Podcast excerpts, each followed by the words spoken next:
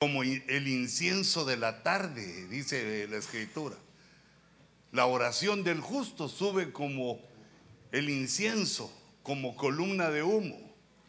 Y también cuando levantamos nuestras manos al cielo, dice que es como el holocausto de la tarde.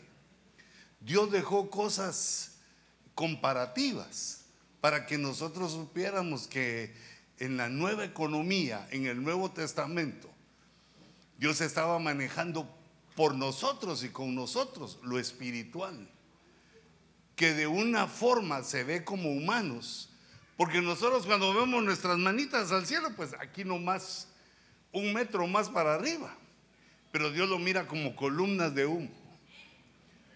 Es tiempo de columnas de humo. También vemos, vemos la señal del fuego con los incendios y otras situaciones también pasionales, que son pasiones malignas, pasiones equivocadas, de lo cual se está llenando la tierra. Y sangre que la que más toca mi corazón es la sangre de los abortivos, ya que la generación que vive, la perversa generación que menciona la Biblia, están enfocados en el aborto y en el sexo ilícito. Por lo tanto, la sangre, el fuego y el humo son señales del último tiempo. Pero una de las cosas maravillosas y que te quiero explicar es que las columnas de humo también hablan de cobertura. Nosotros debemos de entender eh, la cobertura de la manera espiritual porque esa es una, diríamos, es una doctrina profunda misteriosa que no debe equivocarnos, que no debe, eh, digamos, hacernos supersticiosos, mm, ni idólatras, porque no es el hombre el que hace nada, nada es el hombre. A duras penas puede hablar el hombre. Aquí en la iglesia de Cristo el que se mueve, o ese debe ser nuestro sentir, es Dios. Ahí debemos enfocar nuestra fe en lo que Dios hace a favor de nosotros y también considerar que lo que nosotros podemos hacer, lo que tú o yo podemos hacer, es poquito. Más que todo, representar la fe que tenemos por lo que leemos y por lo que entendemos. Pero de ahí nuestras fuerzas son casi inútiles. Es tampoco lo que podemos hacer.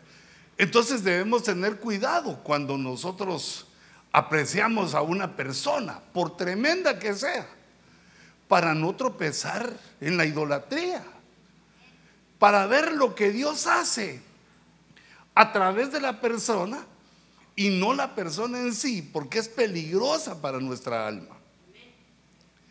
Y también que Dios se fija en los detalles de la fe no en los detalles humanos. Eh, digamos, dice la Biblia, impondréis las manos sobre los enfermos y esos sanarán. Pero Dios no necesita de tu mano. Dios sana cuando Él quiere porque Él es Dios. Eh, es decir, que no debemos tomar tanto lo nuestro como que fuéramos nosotros grandes personajes, sino que todo lo que sucede en la escritura y todo lo que Dios nos dejó por escrito para que lo creamos, lo provoca la fe. Y es Dios el que lo, el que lo hace. De acuerdo a nuestra fe, Dios actúa. Pero Dios, hermanos, tiene tanto cuidado de nosotros y que ni cuenta nos damos. Mira, más o menos así como un bebé que no se da cuenta de todo el amor, los cuidados, pues como no va al súper para ver todo lo que gasta la mamá y el papá, en la ropa, en los pañales, en que el agua esté caliente, y todos los detalles de aquel pedacito de carne que está empezando su caminar por la tierra. No puede agradecer, no puede entender todo el cuidado y la protección que se le da. hasta lo puede tomar a mal, que él, digamos, puede ver la cuna que sus papás le compraron para que no se lastime, ¿va? y él lo puede ver como la cárcel que me pusieron mis papás. ¿va? ¿Ah? No puede ver también, o quizá lo que, lo que falla es que eh, ve que las chamarritas que le pusiste le dan mucho calor y ahí les está pateando para quitárselas. Y entonces él ve, mis padres me atacan porque me quieren acalorar. No piensen que los padres están diciendo que no le den ni un poquito de frío. Es difícil para el humano entender la protección. Y ya cuando uno crece, le cae mal. Le dice el papá, no salgas, mijo, que te puede pasar algo. No seas exagerado, viejo, y ahí, ahí regreso yo. Ya le cuesta a uno aceptar la protección. Y eso también nos puede suceder con Dios. Debemos entender que lo que Dios hace por nosotros es para protegernos y toda la protección que ha puesto sobre nuestra vida, incluyendo la cobertura, la cobertura que Dios ha puesto en nuestra vida como columna de humo, pero bueno, así le puse yo a este tema porque, pero mucha florecita va. Es que yo leí este verso Primero porque yo aprendí mal. Yo leía a leer rápidamente, bueno, hace años, pero se me quedó. Leía a leer rápidamente en jaguar. O alguien, porque fíjate lo que nos sucede. O alguien lo dijo mal, yo lo oí y pensé que así era. Pero cuando le leí la Biblia, dice, no se dice así, es enjugar. Él enjugará, dice. Esa palabra es como cuando te secan las lágrimas, cuando te consuelan y te secan las lágrimas. Después de alguien que te está protegiendo, te está viendo llorar, y te, te ven las lagrimotas y, hermano, así debes hacer cuando veas llorar a tu esposa. Enjugale las lágrimas así. Pero esto aquí en este verso es lo que Dios está haciendo con nosotros. Oh, oh, perdón, nos está prometiendo porque es en futuro. Él enjugará toda lágrima de sus ojos. Pero ahí esos ojos son los ojos de la humanidad. Dios ha prometido, mira su cuidado, su protección. Dios ha prometido que Él nos va a consolar. Todas las lagrimotas que te has echado las públicas y las que nadie conoce, solo tu alma. Él las va a enjugar. Porque dice toda lágrima. Entonces ahí, pues toda lágrima se agarra toda. Pero mira la protección que tiene para nosotros. Ya no habrá muerte. Ah, como, así como nos crió cuando nos hizo a su imagen y semejanza, no programó la muerte para nosotros ya no habrá muerte, ni habrá más duelo, ni clamor. Porque el clamor es cuando la necesidad es tan grande que le salen a uno gemidos y gritos para pedirle a Dios su salvación. Mira, ni dolor. es que se me cae re mal que el Señor lo reprenda el dolor. El dolor es feo, horrible. Tiene cara de calaca. Pero lo que más me cae mal, a mí, eso es personal, lo que más me cae mal del dolor es que las mujeres lo aguantan más. Lo hace a uno ver como que uno es Mickey Mouse, como que uno es macho chillón. Porque desde que cayó la humanidad, el Señor le dijo a la mujer que le iba a aumentar los dolores. Y, es que entonces cuando vemos la mujer tiene más resistencia al dolor. Pero eso nosotros no lo debemos permitir, hijitos, sino que ahí debe haber una lucha contra el dolor. No, no, no debemos sentir dolor, pero gloria a Dios porque eh, la resisten más. Yo, yo, soy chillón. A mí si me duele, me duele.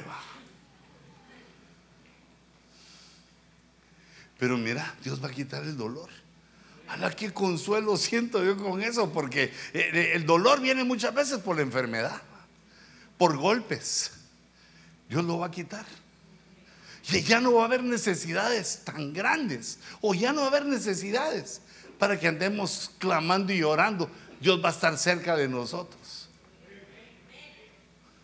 También cae bien que ya no va a haber más muerte. Pero, pero fíjate todo, todo el versículo, lo que dice, todo el cuidado que Dios tiene para nosotros.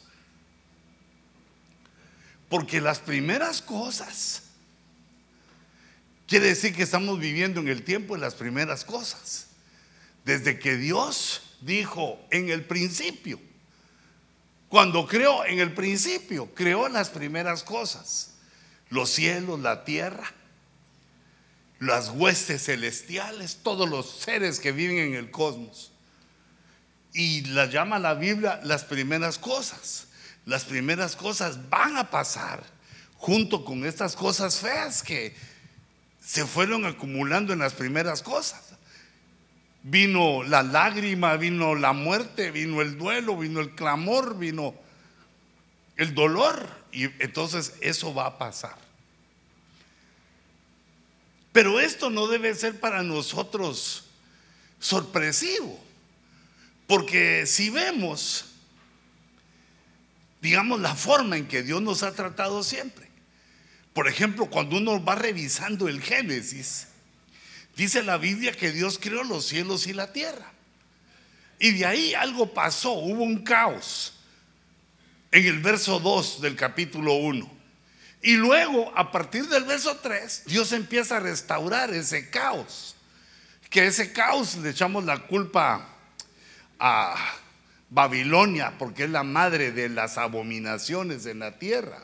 Le echamos la culpa al diablo y bueno, un montón de, culpables. Entró el pecado, entraron los malos en 1, 2 de Génesis. Y de ahí Dios empieza a restaurar. Todo había quedado en caos. Dios empieza a restaurar y vuelve a llenar la tierra. Pero al comenzar el capítulo 2, Dios hace otra creación dentro de la tierra.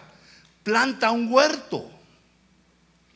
Ya había hecho la tierra, le hizo árboles maravillosos, hizo a un hombre que lo creó de una vez con su mujer al lado, lo creó en parejas a ese hombre y ese hombre pues le dieron la tierra, heredó la tierra. Pero en el capítulo 2, Dios planta un huerto en la tierra.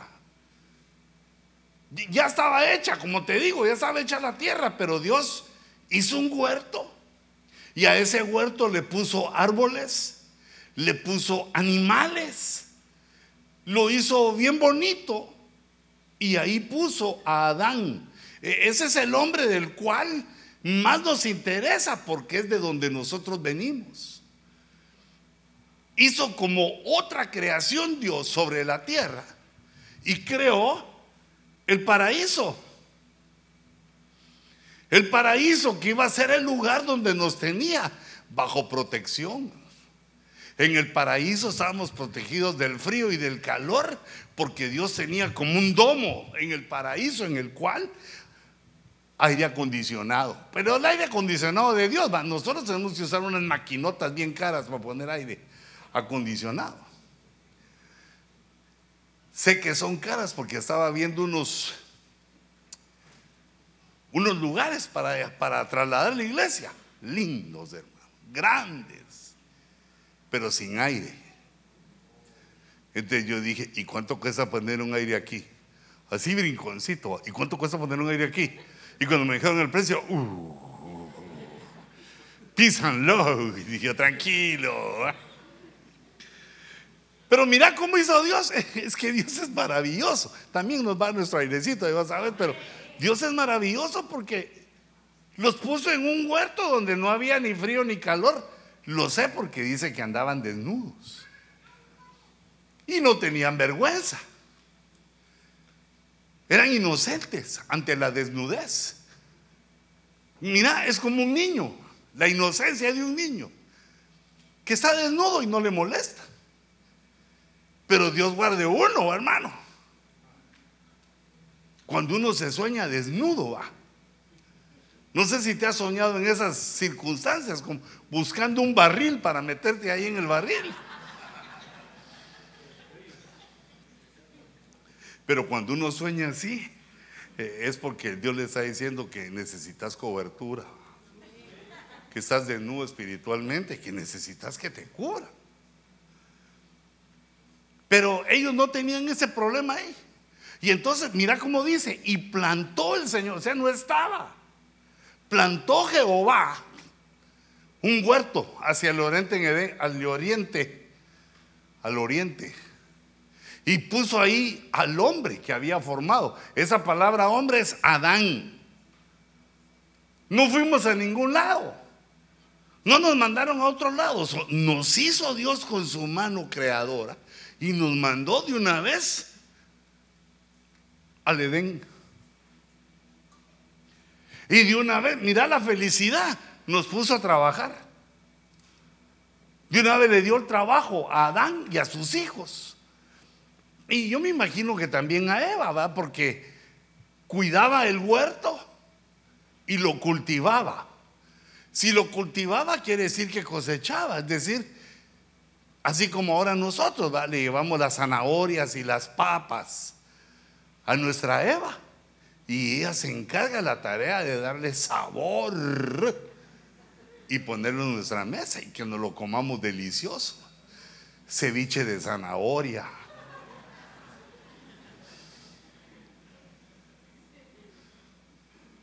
Mira qué, cómo plantó Dios, qué inteligencia. No había ningún problema, no había animal salvaje, no había animal que devorara. Había comunicación entre el hombre y los animales, porque lo vemos en el caso de la serpiente, que no era que la serpiente fuera loro, a la serpiente loro, sino que el hombre se podía comunicar con los animales, que fue una de las cosas que perdió en la caída. Y además lo pusieron a trabajar y a cuidar. Quiere decir que habían enemigos. Y les puso Dios pues un equilibrio, un árbol de que no podían comer, pero también podían comer de todo árbol. No solo lo que cultivaban, sino los árboles que Dios ya había puesto. Mira, mira qué belleza. Y ya cuando el hombre estaba así también, apareció la mujer. Y Jehová Dios dijo, no es bueno que el hombre esté solo le haré una eser. Le voy a hacer una ayuda idónea. No ayuda dueña ¿Ah? Hijita, hay que mantener el equilibrio. ¿ah? Pero si vos sos la dueña, tenés razón, pero eh, mejor ayuda idónea, para ayudar. No, no para que eh, tomes, porque sería usurpación, ya que le corresponde a tu marido el privilegio de gobernar, de dirigir. A él se lo dieron. Pero tú también, el, hombre no podía solito. Dios lo vio. No es bueno que el hombre esté solo. Yo imagino que vi a Dan, Dan andaba así como hablando solo. Agarró una pelota de voleibol y le hizo cara, así como que fuera náufrago. Para hablar con la pelota de voleibol. Hasta que apareció un monumento. Allá en mi tierra le dicen monumento, pero es monumento. Eso quiere decir bien hecho, algo bien hecho. Y le dio Dios una compañera. Y con su compañera empezaron a tener hijos, empezaron a dar cuenta cuál es la estructura de Dios para su creación, padre, madre e hijo, o hijos. Pero el punto que yo les quería decir es que desde que nos criaron, desde que Dios nos crió, nos puso protección. Y nosotros siempre, bueno, casi siempre, pero la arruinamos. La única cosa que se ve ahí es que Dios dijo, de este árbol no coman. Ni siquiera dijo, nunca van a comer, sino que dijo, no coman, como, quien dice, y hubiera entendido yo, por el momento no. Cuando Dios te detiene de algo, por el momento no. Pero no quiere decir que nunca lo vas a tener, sino que no es tiempo y Dios no lo quiere ahorita y hay que esperar. Pero entonces el hombre desobedece la orden como diciéndole a Dios, esa protección no me gusta. Y yo, quiero hacer lo que a mí me gusta, no, no tu protección, porque tu protección me limita. Exactamente como piensa un niño. ¿Por qué mi papá no me deja salir a la calle? Porque solo tenés ocho años, sí, pero yo quiero salir. Quiero conocer el mundo. ¿Y por qué no lo dejan salir? Bueno, hay papás que sí mandan a los niños desde los cinco años a trabajar, pero qué crueles. da anda a vender periódicos para que aprendan lo que cuesta ganarse la vida. No, hay que mandarlos a la escuela para que aprendan y sean mejores que nosotros. pero fíjate, no, no, no veamos eso, sino lo que te digo es que también el niño, si se le diera la oportunidad, se quita de la protección y de la autoridad. Entonces pasan los años, pasa el tiempo, y Dios vuelve a ver al hombre. Lo mira que está por toda la tierra, que está eh, en idolatría, que está haciendo lo que no le conviene hacer, lo que le trae dolor, lágrimas, clamor, muerte. Y entonces los vuelve a reunir, escoge a Abraham, empieza a levantar de nuevo un pueblo que se va a llamar Israel, empiezan a multiplicarse los israelitas en Egipto por medio de José. Si recuerdan la historia, como nos cuenta la Biblia, es historia tremenda. Por medio de José se va todo Israel, que eran 70 personas las que llegaron a Egipto. Y ahí empiezan a vivir hasta que se les olvida la grandeza de José y los empiezan a esclavizar. ¿Y dónde viven los hebreos? Eh, viven en Egipto. Pero Dios les manda una tierra que se llama Gosén. Una tierra que se llama Gosén. Pero esa palabra Gosén significa acercándose. Mire, yo lo entiendo, por eso que eh, te estoy predicando la protección. Como que Dios los trae a la tierra de Gosén y Él acercándose al pueblo. Porque Dios es el que se acerca a nosotros y nos extiende su mano porque de nuestra propia inteligencia nunca lo haríamos. Si no fuera Dios el que se revela. Hermano, sos muy serio, sos un, sos un tipo tremendo, no, no, no te acercarías a la iglesia. Hijita, ni tú, ni yo. Querríamos ser los grandes hombres de la tierra, pero algo hizo Dios que nos reveló y que nos tiene aquí en su casa acercándose, acercándose a nosotros, nos trae a su casa para que nos acerquemos o Él se está acercando a nosotros. Es, así se llama la tierra de Gosén en Egipto. Pero resulta que cuando vemos esa tierra, es la tierra que Dios les dio a los hebreos para protegerlos. Por ejemplo, dice en Éxodo 8:22, dice, mas en aquel día, Venía, todavía no era, venía un día. Yo pondré aparte la tierra de Gosén en la que mora mi pueblo, acercándose Dios a ellos, para que no haya allí enjambres de insectos. O sea, en otros lados sí, pero en la tierra de mi pueblo no van a haber enjambres de insectos.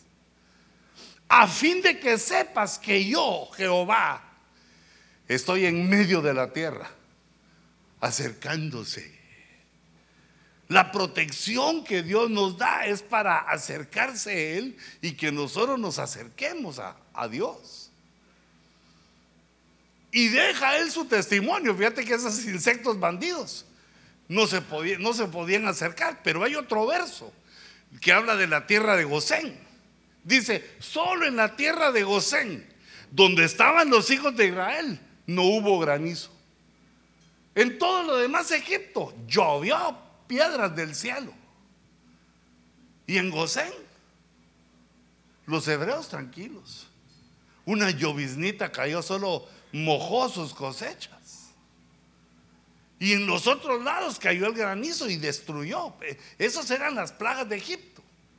Pero Dios lo que quería, que se enterara todos los que creen en Él, es que Él nos protege. Que Él nos tiene bajo protección. Que Él no va a permitir que te hagan daño. Dice Éxodo 11:7. Pero a ninguno de los hijos de Israel, ninguno, cero, ni siquiera un perro le ladrará. Y un gato le podrá maullar. No, pero qué preguntas esas, ¿no? son de preguntas capciosas. Ni un perro le ladrará. ¿Por qué? Dice, dice, ni a hombre ni a animal, los perros callados, para que entendáis, para hacernos entender que Jehová hace distinción entre el mundo y su iglesia. Dios hace una distinción entre los que le creen y entre los que lo rechazan. Mm, así que sentite, cuando te ladre un perro, decirle, hey, vos no seas desobediente. Tranquilo. Pero mira, esta promesa, no, no, no la tomes por lo que te decía al principio, no, no, lo tomes así tan, hermano, a mí me han ladrado muchos perros y hasta me han mordido. Sí, pero no ha sido una serpiente que te mate, va. No ha sido un león que te quite un brazo sino que Dios te protege. Aunque a veces hacemos cosas insensatas. Aunque a veces vas 80 en el freeway. ¿Ah? Con tres radiopatrullas atrás, tres tamaleras a todo lo que da de luces. No, hombre, no hagas eso, hijito. Calmate, hombre. A 60 tenés buen pegue. A 65 ya abría el vidrio para ver todo el aire que se entra. Es nuestra fe. Lo leemos en la Biblia y ahí le hacemos fe. Ni un perro va a ladrar. Aunque tengas enemigos que te amenacen. No. Porque Dios ya extendió su protección.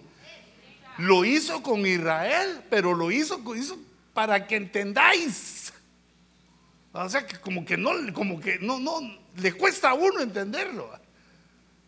Que Dios, aunque no lo veas, aunque no podamos tocarlo, nos tiene bajo su protección.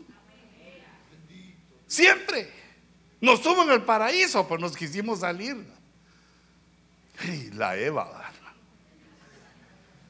Y el Adán.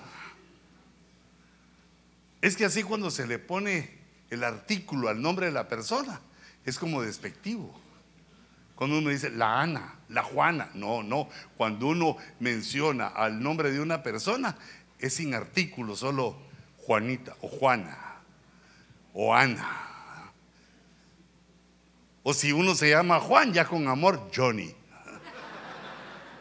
Pero no, el Johnny va, el Johnny es despectivo en español. No sé cómo la manejas en inglés, pero en español para que cuando salgan tus palabritas en español digan, esa chica habla español good. ¿ah?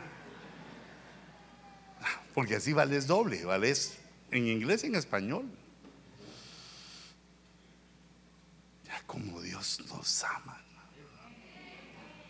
como Dios nos protege. ¿Cómo lo vemos ahí? Y esto no, es todo. Sabes que vienen las plagas.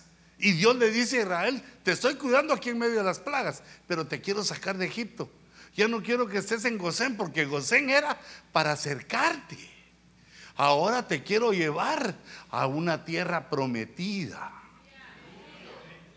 Señor, ¿y dónde está esa tierra? Pues a 11 jornadas en el desierto.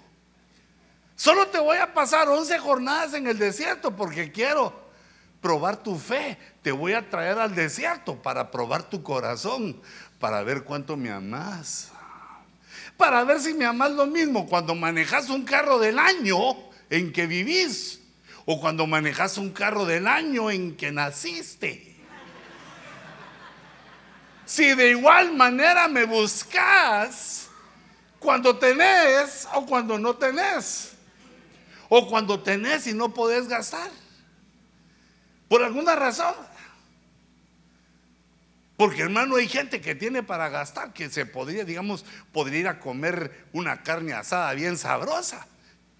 Y tiene para pagar. Pero no va porque le da gruras, le da que le da. ¿ah? Se enferma. No es como uno, hermano, que es viejito, pero no le hace nada malo. Nada le hace mal a uno. Hasta el camarón lo resiste uno. Bueno, y también si uno se siente malito, uno alcanza por favor. De nuevo. que hay gente que tiene no. Y, y habemos gente que no tenemos, pero hacemos un esfuerzo para disfrutar lo bueno de la vida. Porque hermano, pues uno vive aquí pues para vivir bien, va. No, no, no te comas lo más gacho ni lo más barato. ¿Mm? Come bien, vitaminado. Y lo barato, el hueso y todo aquello que comías antes, cuando eras del mundo. Eso ahora al chucho.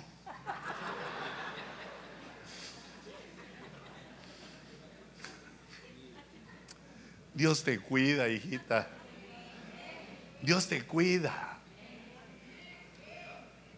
Pues ahora resulta que estos, estos judíos, este Israel, bajo estas promesas y bajo este cuidado, que, que, Dios quería que entendieran el cuidado para que cuando anduvieran, anduvieran en lugares que parece que Dios no nos cuidara. Y se lo lleva al desierto. Y en el desierto hermano, el desierto es bien feo. De las cosas que habla la Biblia del desierto es que ahí hay soledad, hay alimañas, hay animales malignos, malvados, venenosos. Además que hay un solazo, no hay agua, no hay sombra. Y entonces viene el Señor y se los lleva al desierto y les da sombra, pan y agua, sombra y comida.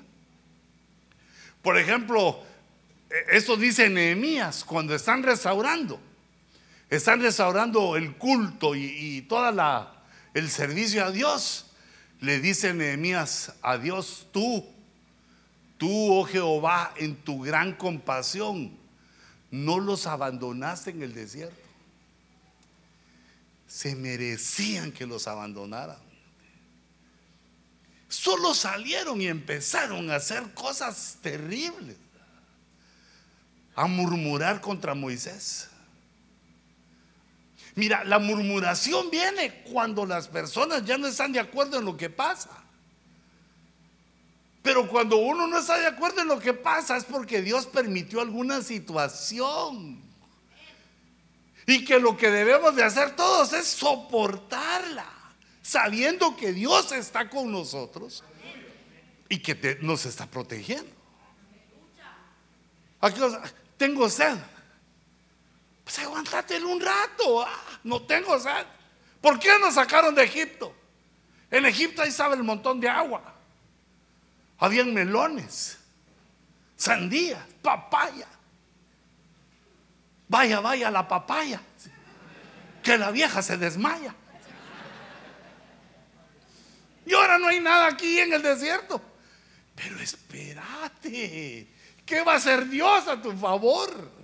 Cuando Dios deja que no haya nada es porque quiere hacer algo a tu favor. Quiere que veas cosas maravillosas para que entendas que el que se reveló en Gosén, el que se acercaba, ahora lo tenés cerca en el desierto porque ahí ya no hay nada. Ahí sos hombre muerto en el desierto, sin Dios. Tú en tu gran compasión no los abandonaste aunque murmuraron. Hasta Moisés se asustó. Hasta Moisés le dijo, Señor, un poco más y esto me apedrea. Y ahí la pedreada, no creas que era así camorra latina. No, la camorra hebrea es con picayelo. Era mortal. No los abandonaste. ¿Y qué les dio? La columna de nube. No los dejó. De día. Era el GPS. A donde iba la nube, ahí iban ellos. Dios no los abandonó. ¿Qué les dio? Columna de nube. Y en la noche, la columna de nube se convertía en columna de fuego.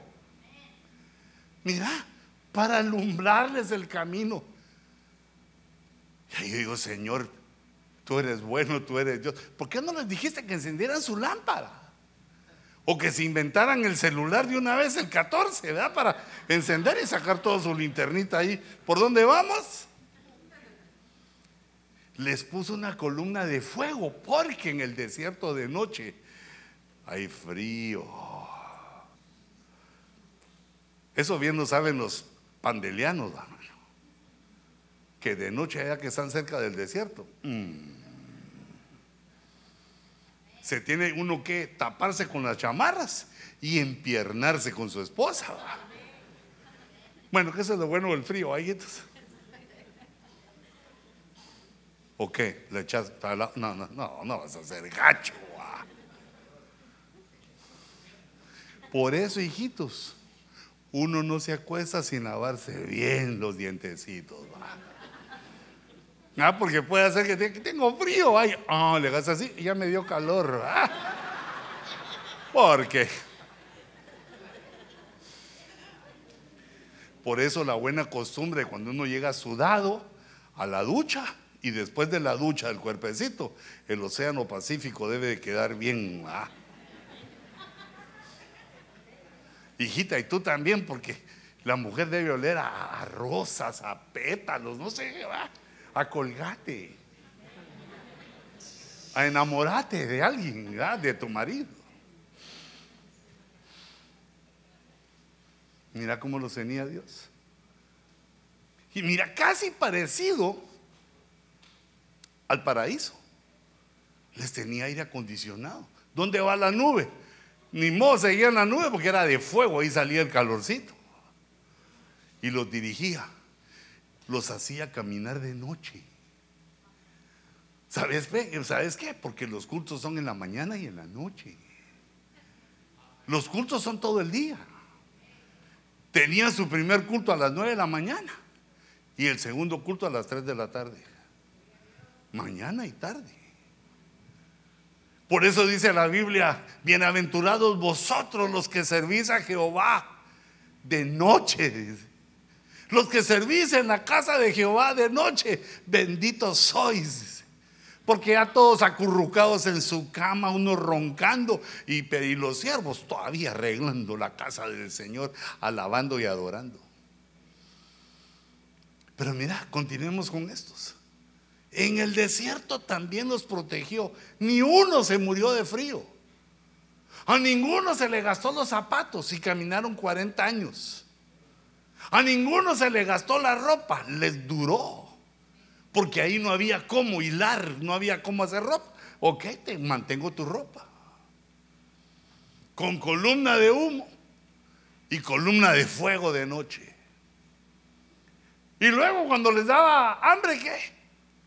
Cuando la capa de rocío se evaporó, he aquí, sobre la superficie del desierto, había una cosa delgada como copos, menuda, como la escarcha sobre la tierra, como cornflakes, como tu cerealito matutino. Y ahí lo encontraron aquellos tirados que yo, el rocío llovió. El Señor protegiéndolos del hambre, protegiéndolos del frío, protegiéndolos de la sed en el desierto protegiéndolos de las plagas en Egipto, en Gosén, protegidos desde que nos crió en el paraíso. ¿Y ahora por qué nosotros nos vamos a sentir desprotegidos? Fíjate, luego se los pasa del desierto, les dice, bueno, las once jornadas que yo les puse de, desierto, ustedes la multiplicaron, a 40 años la multiplicaron. Pero ya es tiempo que dejen el desierto. Ahora les voy a llevar a la tierra prometida. Y sucederá, aquí se lo están profetizando, que cuando Jehová tu Dios te traiga la tierra que juró a tus padres, una tierra con grandes y espléndidas ciudades que tú no edificaste. Ah, se parece a nosotros. De la aldea de cuatro caminos a Burbank. Hasta se le hace un nudo en la lengua de decir Burbank o San Valley o alguna de las ciudades aquí. Qué cambiazo. Desde la aldea Humos de mi tierra. Es que hay aldeas que tienen nombres bonitos. Eh, el nombre más bonito, pues, o sea, más utilizado eh, de las aldeas en Guatemala, es una que se llama El Jute. El jute se le llama aquel molusco que está en una conchita así chiquita. Que pues es un molusco así todo aguado. Y también se le llama jute, pero ese es más vulgar, ¿verdad? Cuando el niño se suena y le sale toda aquella flema, hermano. Que está gripado el niño y le sale aquella toda flema, que solo la mamá es capaz de soportar sin ah, que le dé el guacala que empiece a llamar a Hugo. Cuando no, empieza Hugo, Hugo, ah, empieza a llamar a Hugo ya. Y... Bueno, también un padre puede soportar eso. Pero imagínate, ay Dios mío, esa aldea lejana. Ah, y de repente, hablando inglés en los Estados Unidos. ¿Mm? Nos trajeron a una ciudad. Eso les pasó a aquellos. Ellos no habían construido las ciudades, las habían construido los gigantes que habitaban en Canaán. Las tribus que Dios había eliminado por su idolatría y por su pecado. Cuando encuentran los arqueólogos el pecado, cómo habían lanzado, cómo habían tirado su alma hacia el pecado sexual de una manera depravada. Y entonces Dios llegaron al colmo y lo sacó y le dio la tierra a Israel. Y cuando aquellos llegaron, qué ciudadota. Mira cómo dice que eran espléndidas, grandes.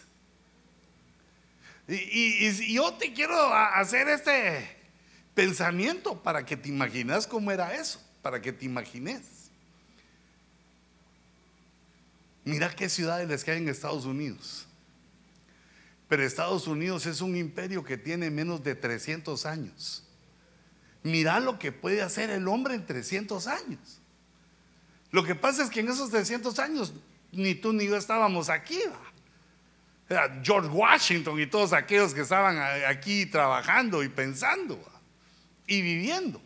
Pero mira lo que se ha hecho en menos de 300 años. Imagínate esos que habían vivido más de mil años ahí habían hecho unas ciudades tremendas. Y también antes del diluvio, porque el diluvio vino hasta más o menos el año 1600 después de la caída del hombre. En 16 siglos han de haber hecho cosas maravillosas. ¿No crees que somos los primeros en tener una civilización como esa? Porque dice la Biblia, lo que es, ya fue. No hay nada nuevo. Entonces, ¿qué será? Que habían celulares, hermano. Y habían carros. Pues no sé hasta dónde habían avanzado, pero aquí dice, te doy estas grandes, esta tierra te la doy con grandes y espléndidas ciudades que tú no edificaste, te las hicieron. ¿Por qué? Te estoy protegiendo. Estás protegido. Y dentro de las ciudades, casas llenas de toda buena cosa que tú no llenaste. Y cisternas cavadas. Las cisternas era el depósito de agua, porque todavía no funcionaban aquellos con tubería. Entonces las casas tenían su depósito de agua para bañarse, para beber, para todo lo necesario. Mira, casas con baño, cisternas cavadas que tú no cavaste. esa cisterna no la sudaste vos, ya te di la casa. Quité a los habitantes de esa tierra y te di la casa para protegerte. Grandes ciudades para protegerte. Viñas y olivos que tú no plantaste. Y comas y te sacies. No importa que tú no lo hayas plantado, porque yo te estoy protegiendo, le está diciendo Dios. Ahí están las cosechas. Ni las fumigues, comételas. Y en el verso 12 dice, solo ten cuidado. Fíjate pues, porque ahí estamos nosotros. Venimos a una tierra que ya estaba hecha. Y nos dieron todo esto. Participamos. Los gringos se fueron a los montes y nos dejaron a nosotros las casas que habían hecho. Porque cuando habías vivido vos con alfombration? Ahora le decís carpet, va, pero allá era alfombration. Cuando tu inglés no alcanzaba.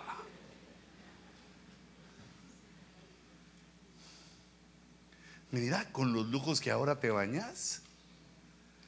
Antes cuando te bañabas te tenías que enjabonar con una mano y dejar el jabón hacia afuera, va para no gastarse mucho y porque no tenías ni dónde ponerlo. Ahora tienes tu baño ahí que shampoo, tratamientos para cabello. Solo como algunos no funcionan, va porque los miro que les faltan. Bueno, no todos los tratamientos funcionan, va, pero probá, hijito, probá, hombre. Con lavamanos. ¿Mm? Ahí tenés donde poner eh, los enchufes, ahí pones aquello para que dé buen olor. En los otros baños tenías que entrar como que fueras vampiro, así. No, contra vampiro.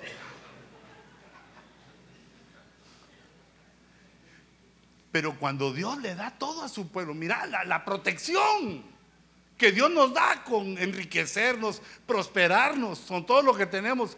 Solo tener cuidado. No sea que te olvides de Jehová. No sea que te olvides de Jehová y te recuerdes de Santa Claus. No sea que te olvides del que te sacó de la tierra, de Egipto. No sea que se nos olvide que Dios nos sacó de la casa de servidumbre, que éramos esclavos de Faraón, del mundo y del diablo. Que el Señor lo reprenda y nos hizo libres.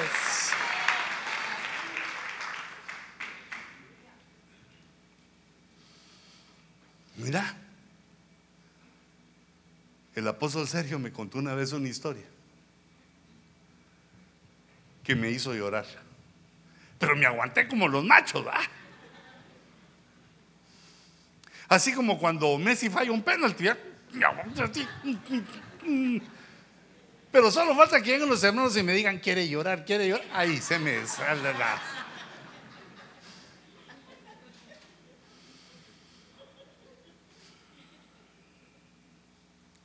Me contó esta historia. ¿Qué? Pasa, pasa. Más con los Latin people, ¿va? que se nos olvida decir a nuestras hijas el valor que tienen. Que no anden viendo con quién se van, sino que nosotros las amamos, hombre. Pero a veces se le olvidó. Y solo pasó un medio bigotudo ahí todo despeinado. Ah. tatuado y todo así, todo locatario. Y aquella lo vio y...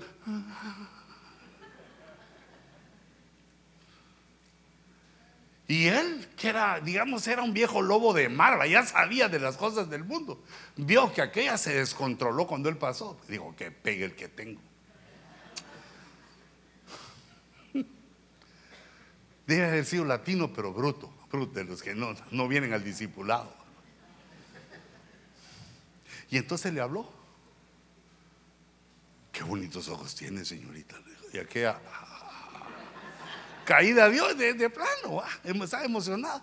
Le empezó a hablar y todo, y le dijo: Fíjese que me gusta usted tanto que me la robo. Le dijo. Y ella dijo: Ay, no, ¿como para cuándo? Le dijo. Ah. Como dicen los hermanos de Monterrey, puras promesas, dicen, ¿verdad? Como quien dice, hágalo rápido, si lo va a hacer, pues que se mire. Ah, yo me la llevo de una vez, le dijo. Lléveme, le dijo. Se va la muy. Ay, no, pero si estoy hablando a alguien que así también le dijo, se queda ahora, es su marido, va. Pero tú no te atarantaste, hijita, porque ya lo tenés aquí en, la iglesia, pero. Mira que está era, una, era una señorita, pero no era una mujer ya que entendida, era una mujer que tiene más cuerpo que cerebro, no, no cerebro, sino madurez. Se fue con este ingrato. Bueno, y a veces los papás, como estaban descuidados, tal vez dijeron, una boca menos que alimentar. Un indio menos, dos caites más. No, es que hay unos que son así despiadados para pensar. Y entonces aquella se fue. Al mes, se ay, ya cumplí un mes fuera de mi casa. Le empezó a llamar a Hugo ella.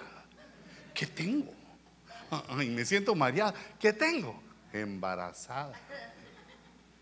Al mes. Bueno, una vez al mes, qué bueno es. Pero una vez cada rato se arruina el aparato.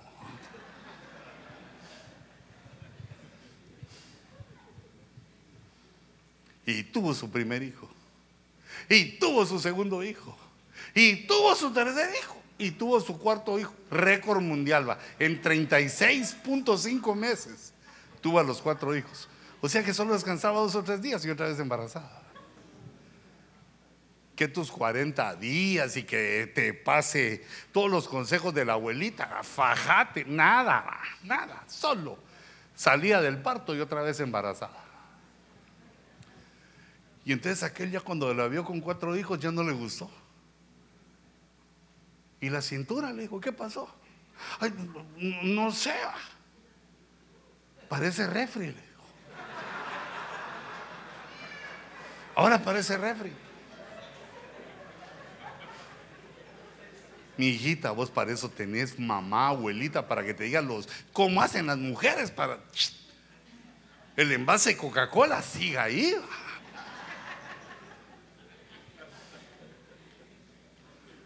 Pues para él, va para él. Para sus ojos, para los ojitos de tu marido. Y entonces, como era un condenado, le empezó a trancasear, fíjate que eso da cólera, porque, bueno, digamos, si un hombre te ataca, te puede dar un par de guamazos, ¿va? Pero ya al tercero te recuperas, aunque sea una mordida le das, ¿va? O como dijo aquel, lo aruño, dijo, ¿ah? Lo araño. Pero aquel llegaba y del pelo agarraba a la pobre esta condenada. La miraba ahí sentada y ¿Qué haces aquí sentada? Gana andar a lavar los trastos. Ya los lavé, mi amor. Por no darme cuenta, te doy otra jaloneada. Ya hiciste la comida, ya. Y ya desayunaste, ya. Por gorda de que seguís comiendo, que le pegábamos. Se le empezó a acabar su ropita y le decía, mi amor, cómpreme un vestidito. Mire, yo, yo pasé viendo un vestidito bien lindo, es barato, le dije, cómpreme un vestidito. Ese viejito te queda bueno. Es que mire, ya, se está rompiendo. Mejor así te miro la pierna, le decía. está bien, mi amor, decía. Porque a veces las mujeres son, son lindas, ¿verdad? Está bien, mi amor. Solo, mire, mis chancletas. Ya el dedo se me sale de aquel lado. Así me gusta a mí. Tus dedos me gustan. Si quieres quitarte la chancleta, descalza, te ves sexy. no era por sexy, era por tacaño el condenado, ¿a vos? Así la tenía la desgracia. Trancaseada, no le compraba nada, no le daba a sus hijos nada. Es que te estoy contando, te estoy contando esa historia. Yo la hago, quisiera mandársela a muchos. Y entonces viene un día que aquel ya no tenía para la renta, o no sé si ya no la quería pagar, y se fue. Hijita, eh, si sos soltera, oí bien lo que te digo. Oh. La dejó con cuatro hijos, casi sin ropa y sin renta. Como primavera, va, como estar en verano en la playa, va, casi desnuda la pobre. Y entonces, hermano, pues, ¿qué hacía? ¿Qué, qué hace una mujer cuando le pasa eso? Le sale lo luchona, hermano se vuelve como aquellas mujeres enmascaradas que aparecen en la tele luchando, que dan unos saltos tremendos, se suben a la tercera eh, cuerda, se tiran, o sea, ya no le tienen miedo a nada. Se armó de valor y fue a la tienda. Pidió sus cositas que necesitaba, los pampers, la comida, la lechita. Y al final le dijo al Señor, no tengo para pagarle. Deme crédito a la señora. Tengo tres meses de darle crédito. ¿Cuándo va a regresar su marido? Porque aquella todavía tenía la esperanza de que iba a regresar. Ya le estaban cobrando la renta, la comida. Le dijo, señora, eso se lo doy porque conozco a sus hijitos. Pero ya no le doy más. Ya, aquí terminó su crédito. No soy laguna para amamantar lagartos.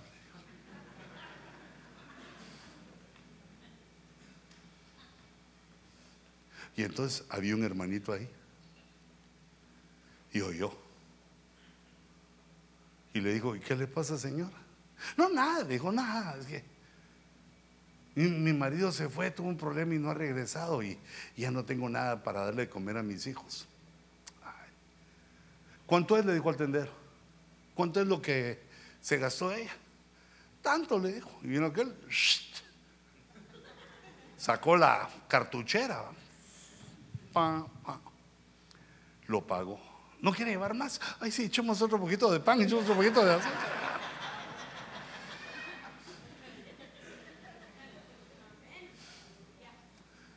Entonces él le dijo, la voy a ayudar, le voy a cargar sus bolsitas. ¿Dónde vive? Aquí a unas cuadritas nada más, como ocho. Aquí a unas cuadritas más. Y le cargó todo su, su, súper. Y en el camino el hermanito se le quedó viendo bien, va, dijo. Está bonito este elemento, dijo. Ah, porque las mujeres son lindas siempre, hombre, que se estaba toda chalata, ¿verdad? Estaba toda pues no tenía un modelito para hacer así, sino que, pero aquel vio la belleza, llegó a su casa. Y los niños, ay, gracias, dame la leche, mamá. Porque el niño no entiende. Esos están protegidos, no, no entienden. Y ahí le sirvió. Le dijo, ¿le puedo pasar, señora? Le dijo, ¿le ayudo? Y dice, sí, pase. Ni modo, que él acaba de soltar la billetera siéntese señor y coma, pero aquel no quiso comer, dijo, no, que hay una necesidad tremenda. Y comió la señora, comieron los hijos. Y él feliz, como cuando uno hace una buena obra, se siente, ¡ala, qué lindo! Hoy sí le di al que necesitaba. Pues cuando estaban terminando de comer, tocaron la puerta, hermano. Pero tocaron como a uno no le gusta, ¿va? Cuando te tocan Hijita, nunca le toques así a tu marido, ¿viste? Hermano, nunca le toques así a tu mujer, porque cae mal, hombre, que le toquen a uno así. Fíjate una mujer con su... Te hiciste tu manicure, pues con tus uñitas solo... ¿Ah? ¿Qué crees que no va a oír este? Si un extraterrestre me está hablando. Pues. Y entonces aquel se levanta, va a abrir la puerta, cobrándole la renta a la pobre señora. No, no tenga pena. La semana, ya, ya sabe uno la casaca. La semana entrante yo le pago. Señora, ya me debe seis meses. Tiene que evacuar. ¿Y cuánto es lo que le debe a la señora? Pues seis meses. No cargo sencillo, no cargo efectivo aquí. Le dijo, pero le voy a hacer un cheque. Y le pongo de una vez un mes más, el séptimo mes aquí, para que deje tranquila a esa señora. qué lindo el hermanito. Y aquel se quedó, wow, dijo, está bien, ya no la molesto, señora, se fue. Gracias, Señor, pero si usted ni lo conozco, usted no me conoce a mí. No tenga pena, Señor. Que Dios la bendiga. Y se fue. Pero como así es el amor, aquel se quedó prendado. Debe haber sido bonita la condena. Bueno, así todas, son bonitas. Le gustó a él. Y al día siguiente regresó con su paquete. Señora, buenos días. Le traigo un obsequio, le dijo.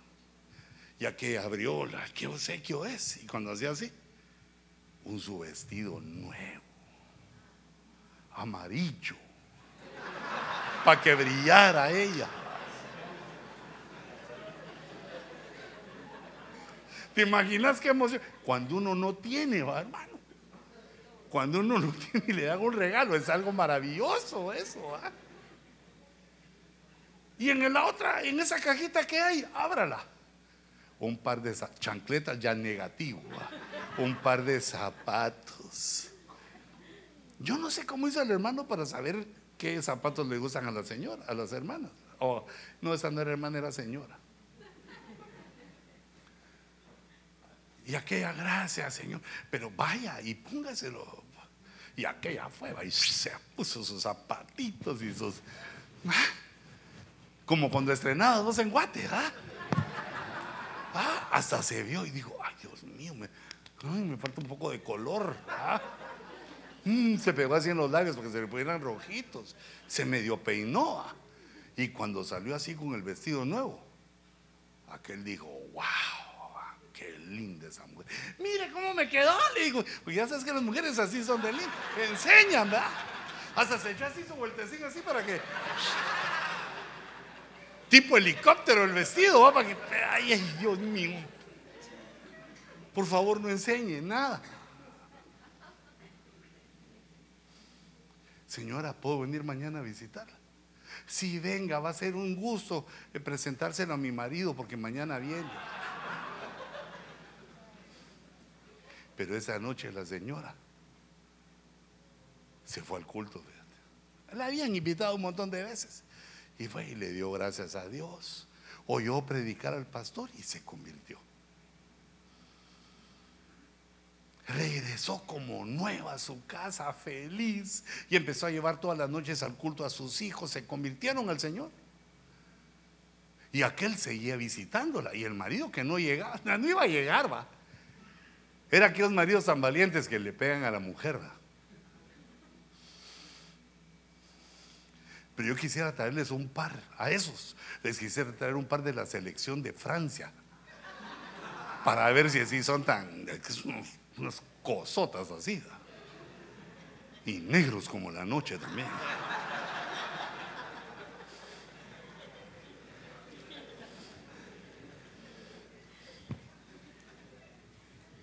No regresó nunca. Hasta que al fin aquel le dijo, señora, ya, no sea mentirosa con eso de que viene su marido. Entonces él dijo, sí, mire, la verdad que me dejó con mis cuatro niños y pues aquí estoy, pero voy a salir adelante en el nombre del Señor.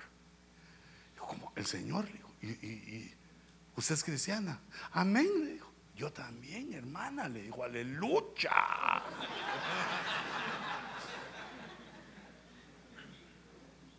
Mire, la quiero visitar formalmente.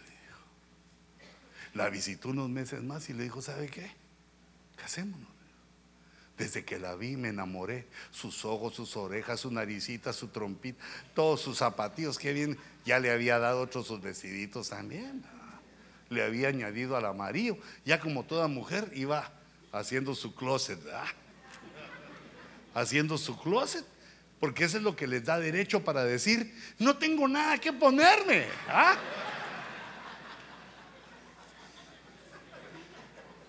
Ni zapatos tengo para ponerme y uno llega a ver, Dios mío. Hasta siente que los vestidos se le tiran a uno.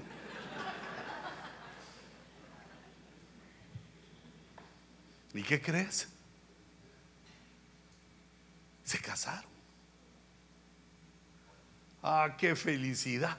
Parece una historia de final feliz. Se casaron. Él amó. Ella lo amó. Y aquel entonces todos los días empezaron a pasar los meses de casado. Todos los días se levantaba temprano, su bañito, todo Dios se bendiga, mi amor, voy a trabajar, voy a echar el pan para la casa y los frijolitos. Vaya, mi amor, vaya. Ya, le pagaban la renta, le ponían su vestidito, le daban de comer a sus hijos. Y él le dijo, ¿sabe qué? Le voy a poner mi apellido a sus hijos, que sean de los dos. Que mi apellido Rompepe lo tengan estos años. Se emociona uno con ponerle el apellido. Mira, era algo feliz. El amor. Y antes de que cumplieran el año, se fue aquel como todos los días a trabajar. Pero tuvo un problema en el camino. Y entonces llamó al trabajo y se excusó y le dijeron, sí, señor Rompepe, tómese el día libre. Y dijo aquel, oh, honeymoon. Dijo, y se regresó a su casita. Le dieron el día libre. Y cuando llegó dijo, le voy a dar una sorpresa. Así me la quiero agarrar de espaldas, ella viendo la cocina, y yo entro de espaldas y la como, la tomo por la cintura para que sienta la presencia varonil de mi persona. Y entró calladita, cerró la puerta. Y cuando empezó a caminar, empezó a oír que los niños estaban diciendo, Happy birthday to you. Y dijo, pero ¿de quién es el cumpleaños hoy? Se recordó de sus cuatro hijos que había adoptado. Dijo, no, no sé, ni de ella tampoco, el mío. Hoy no es el cumpleaños de ninguno de nosotros. Y siguió acercándose. Happy birthday to No habían llegado a ya queremos pastel, sino que todavía estaban así. Entonces cuando él entra, ellos estaban de espaldas, un pastelote. Así. Happy birthday. Y dijeron el nombre del papá de los niños. ¿Cómo no me recordé cómo era el nombre para decir ahorita? Ricardo. Happy birthday, Ricardito celebrándole el cumpleaños al trancaseador.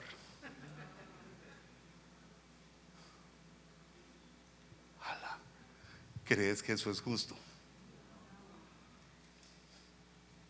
Eh, hijita, tú que sos una mujer, una dama, analizate a esta dama, porque sé que los hombres todos dirían negativo cambio y fuera.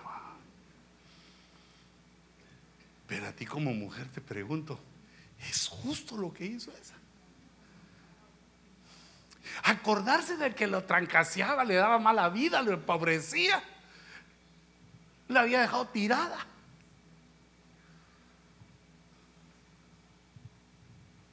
Y haciéndolo a espaldas de que la había rescatado. ¿Vos qué crees, hijita? Es justo eso. Cae mal.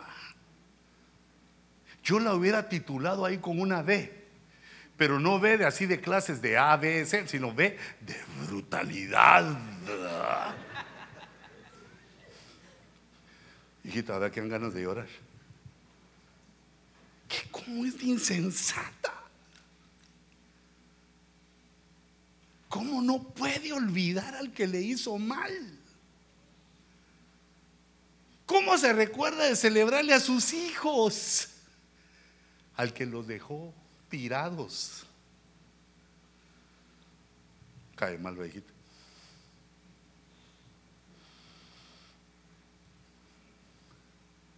¿Y por qué nosotros vamos a hacer lo mismo?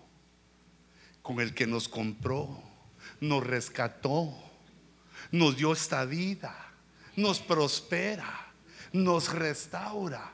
Y le vamos a estar cantando el 24 de diciembre al que nos empobreció, al que nos trancació, al que nos esclavizó.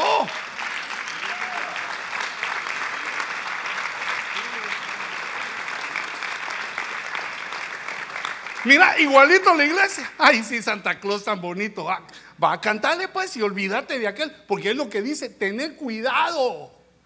Que no se te olvide quién fue. Ay, es que qué bonito se mira el rojo con el verde. Pues comprate una camisola de Portugal, que es lo mismo, rojo y verde, pero olvidar al que te esclavizó, reprendelo, quitémoslo de nuestra vida y abracemos al que nos rescató.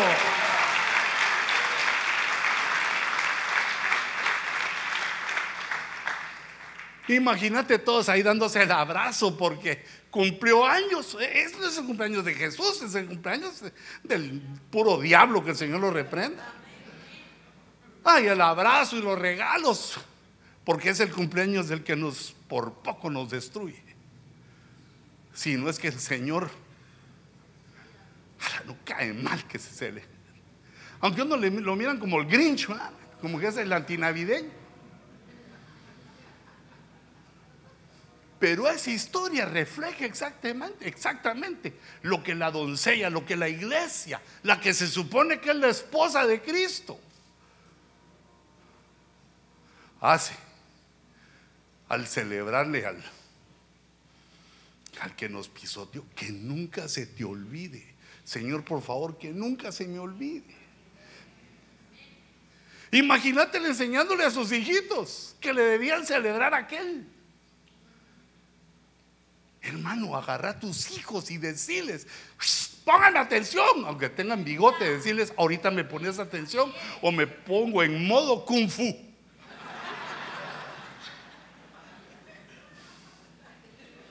y recordarles, decirles cómo era tu vida, decirles cómo fue tu vida antes.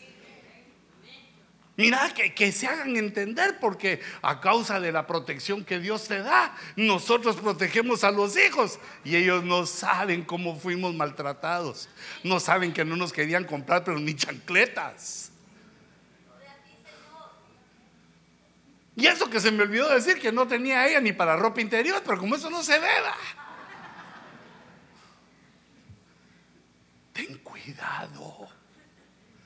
Me impacta ese ten cuidado. Hay varios en la vida, pero me quedé solo en eso. Dios mío, tenemos ciudades, tenemos casas llenas de cosas buenas. En la refri hasta se pudren cosas. A los frijoles le salen hojas. Los tomates empiezan a retoñar de todo lo que tenemos ahí. Lo que no plantamos. Y Dios nos ha dado para comer y saciarnos. ¿Cuántos le dan gloria al Señor? Fuiste tú, Señor.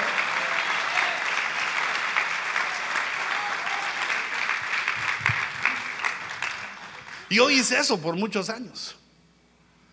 Cuando me sentaba a la mesa con mis hijos, se los decía. Eh, Luis y Álvaro, los más grandes, se acordaban. Mi hijo, ¿te acordás? Sí, papá, me acuerdo. Ahora dale gracias a Dios que ahora tenemos todos chancletas nuevas. Y cuando llegaron mis nietos, bueno, eran muy chiquitos, pero les empezaba a decir, hijitos, no fue siempre así. Cumplió 87 años la Pili. Y llegaron todos a visitarla. Bueno, habrían sido claveros que no llegaran. Y llegaron otros sobrinos y les dije, no éramos así como somos ahorita. Tu papá era peludo, pero no porque no, porque él quisiera, no tenía para cortarse el pelo. Se tenía que esperar sus tres o cuatro mesecitos para ponerse así. Tu papá era pobre. Ahora es inglés habla el condenado, pero ese no salió del Jute, sino que nosotros salimos de la populosa zona 5, ¿ah? donde para saltar lo hacen con cerbatana. Ahí tiran pedazos de tortilla envenenada, así. Ahí somos tan pobres que no tenemos para cuchillo, sino que dejamos que se ponga dura la tortilla y ya la, tortilla tiesa así, así, ah. Qué pistola ni qué. En lugar de pistola, cerbatana y tortilla tiesa en lugar de cuchillo. Por favor, nunca lo quiero olvidar, Señor. Que tu protección nos ha dado esto.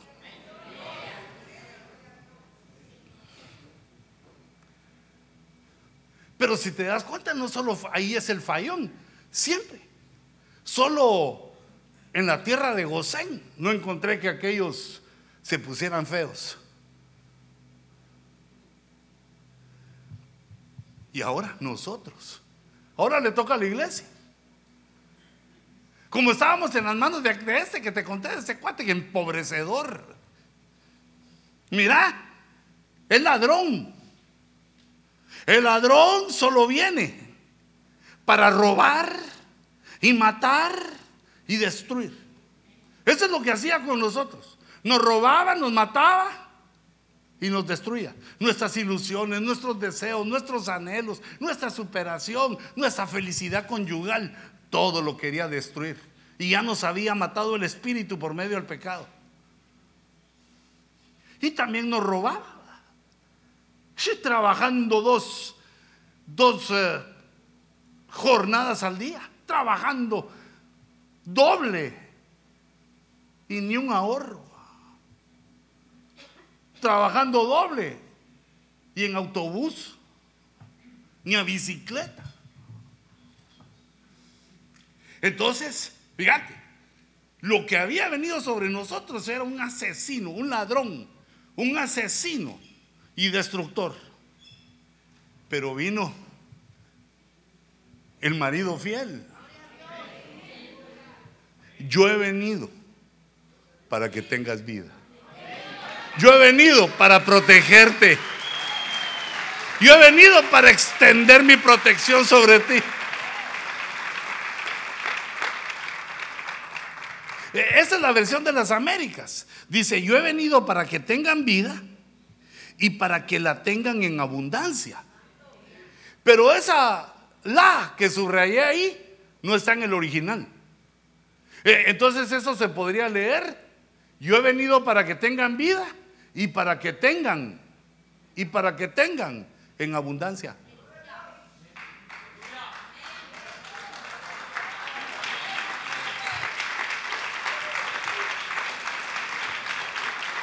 La, versión Reina Valera 60. Pues también dice bonito, porque Él ha venido para darnos vida en abundancia o vida abundante. Pero solo con que Dios Dios nos dé vida ya es abundante. Se entiende mejor en la versión de las Américas y es lo que dice en el griego. Que nos dio vida pero no la vida biológica, porque esa la teníamos. Cuando aceptamos a Cristo ya teníamos vida biológica. Nos dio, nos dio vida espiritual.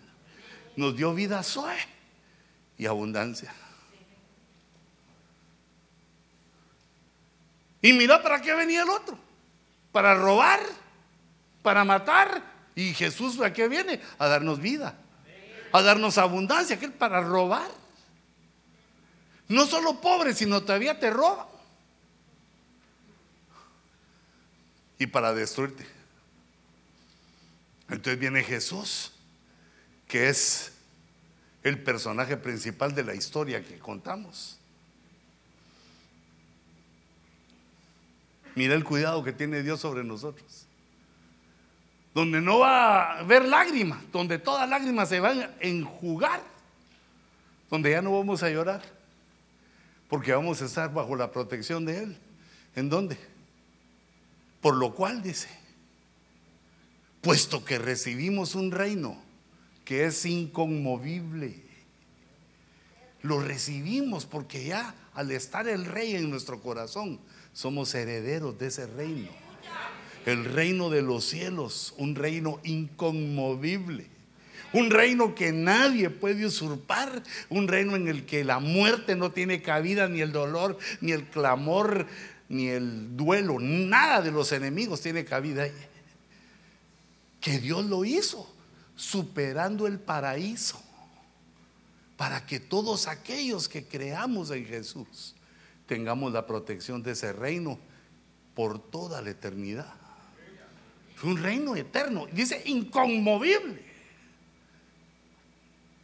Y, este verso maravilloso que nos muestra la protección que Dios nos ofrece aún después de la muerte, un reino inconmovible, dice, demostremos gratitud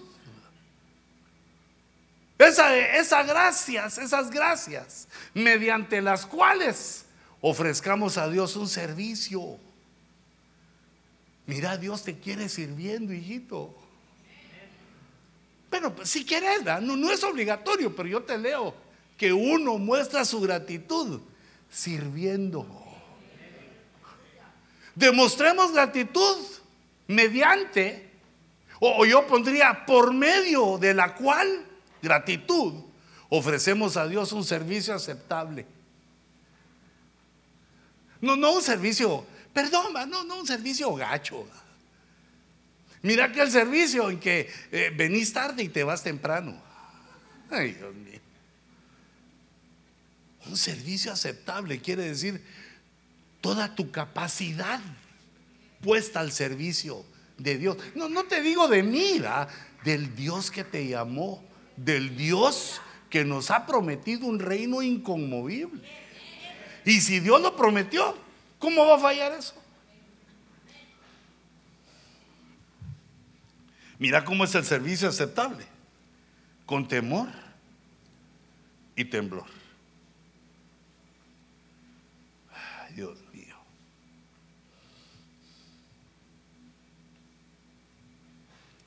Entonces Dios siempre protegiendo nos dio vida. Ahora eso ya es a los cristianos. El Antiguo Testamento eran sombras. Lo mismo hace Dios con nosotros. Jesús nos da vida, Jesús nos da abundancia, nos ofrece un reino para después de acá, para que nuestra alma esté tranquila, que hay un lugar para nosotros. Pero mientras estamos acá, nos dice, pero Dios ha cumplido Así, lo que anunció de antemano por boca de todos los profetas. ¿Qué anunció por boca de todos los profetas? Que su Cristo, que Jesús debía padecer, debería padecer. Estaba profetizado los sufrimientos de Cristo. Y entonces aquí, el hermano Lucas lo garantiza y lo deja por escrito. Dios ha cumplido. Le estaba diciendo a todos, mira, lo que Dios había dicho, que su Cristo iba a sufrir, a padecer, ya se cumplió. Mira el siguiente verso. Por tanto, arrepentidos, cambio de mente, y convertidos, actúa,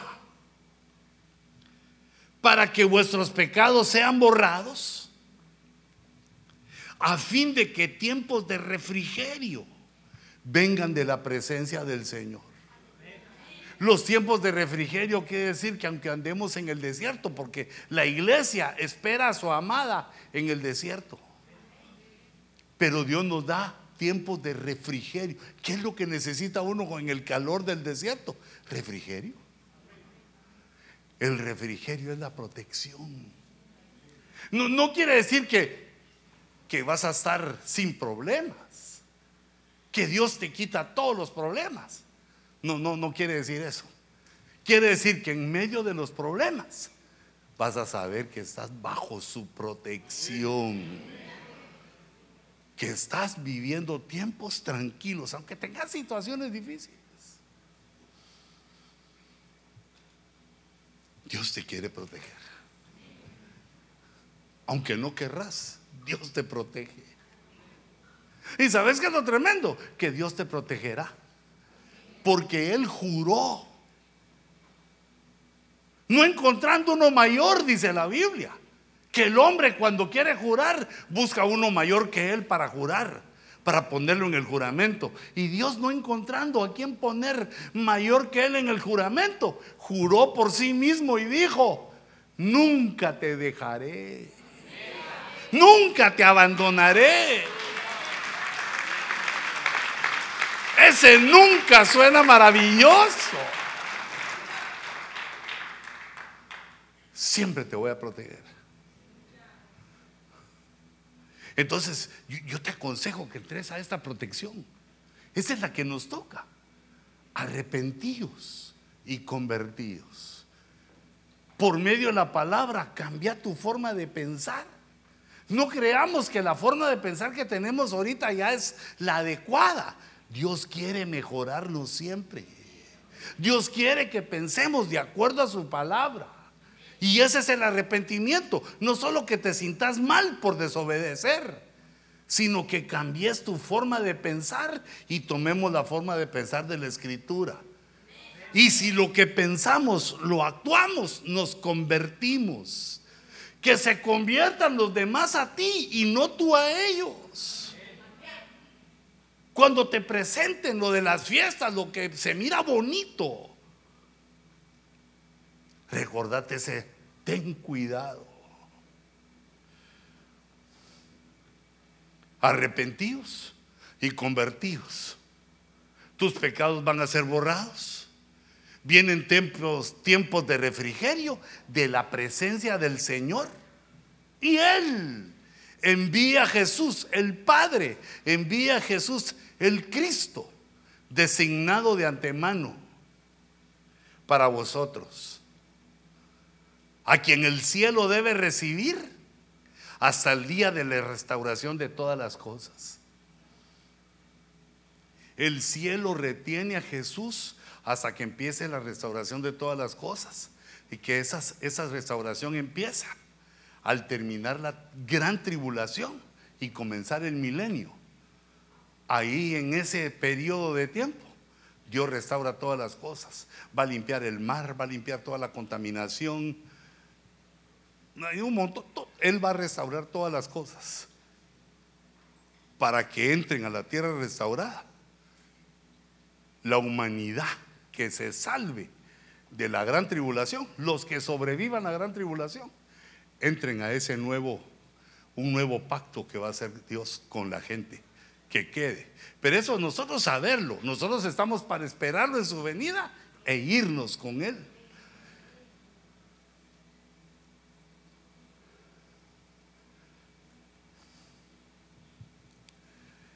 Hermanos, hermano Hernán, vení aquí conmigo.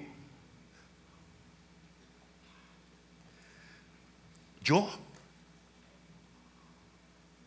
te envío a que le digas a esos de Otungua. De plano nos están viendo porque las redes sociales son chismosonas. Yo te envío que les digas esto que están bajo la protección de Dios y que yo me despojo de vos para que vayas a hacer esa obra. Que ellos sepan de la protección, de las promesas. Así como aprendiste en esta casa, así hacerlo, con sabiduría. Yo le llamo esa sabiduría la sabiduría del experto en aire acondicionado. Ah, así se me ocurrió esa sabiduría. Porque fíjate que el que sabe de aire acondicionado, cuando lo contratan, sabe que no puede enfriar a toda California. Tiene que empezar por el que lo contrata. Tiene que empezar donde se va a mantener el aire. No alcanza nuestro aire acondicionado para que calenteza toda Iowa. ¿Mm? Y después la del jardinero, a que crezca. Y de ahí, para que salgan las flores y todo bien lindo. Hermano Douglas, vení para acá. Esto que hablé hoy, yo te envío a hacerlo también. A tu propia ciudad, donde el Señor te vaya ubicando. Porque a mí se me hace que estás ahorita como Neymar, fíjate, a punto de ser eliminado hasta que encontres tu lugar para meter los goles. Flexibilízate para que uno haga la obra donde Dios le manda, no donde uno manda a Dios, porque de todos Dios te manda por las buenas o por las, pero te amo y quiero que te mande por las buenas. Así bien acariciado, así mira. A vos no te puedo hacer porque no tenés pelo. Que Dios te mande con su mano poderosa para que aquellas ovejas que están allá sepan que Dios las ama y que las tiene en protección y que siempre nos protegerá. Y los dos díganme que tengan cuidado. Pero suavecito, no pongan en disciplina a nadie por celebrar la Navidad, sino que enseñemos les presto la historia que aprendí del apóstol Sergio. Ya no se le ha oído, pero yo me le echo siempre que se me viene. Digo, no, algún, no que está diciendo Happy Birthday tuyo anda por aquí.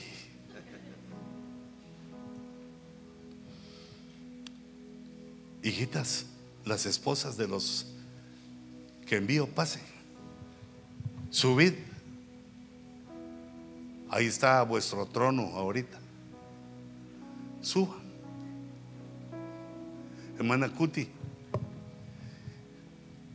que se sienten, eh, ahora no hay que hacerlo como caballeros y damas, que se sienten los caballeros y las damas se paran atrás con su, con su esposo. Ay, Dios mío, me duele mandar a los hermanos, ya los quiere uno. Pero que el Señor acepte esta ofrenda de nuestra parte y que envíe más ovejas al redil. Que Dios ponga en tu corazón también ese espíritu de evangelista. Porque mira todas las sillas que faltan de llenar y el tiempo se aproxima.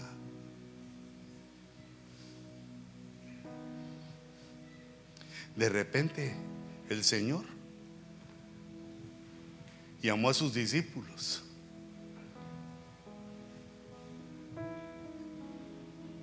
Y les lavó los pies.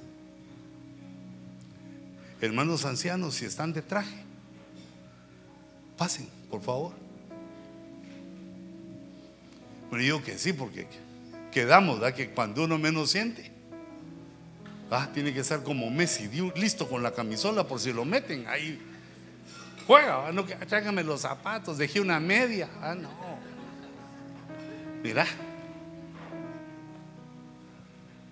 Hijitos, suban.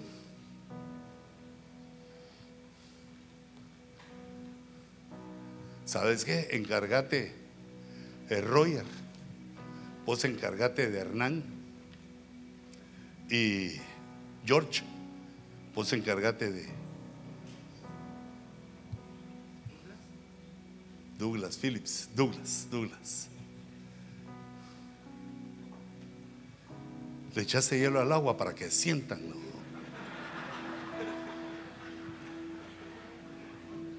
Hijito, perdona, ¿y dónde quedó mi computadora? Ahí está, ah, va, perdona, no, no la había visto.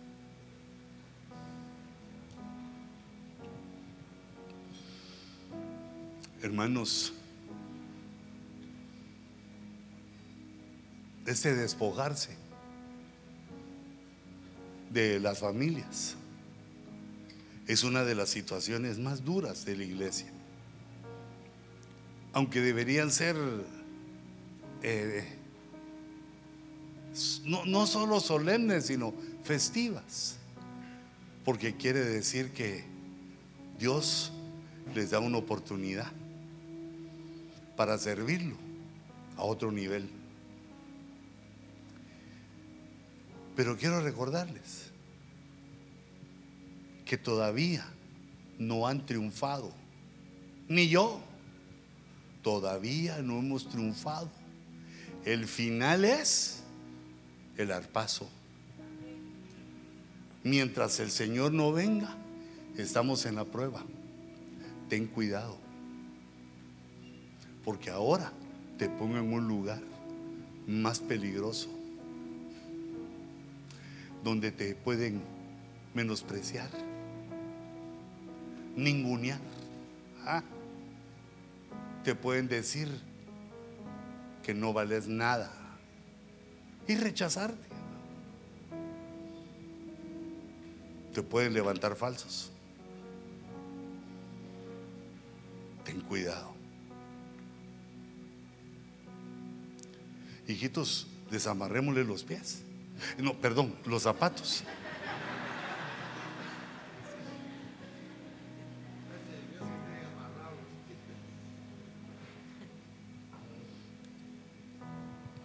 Para que pongan sus pies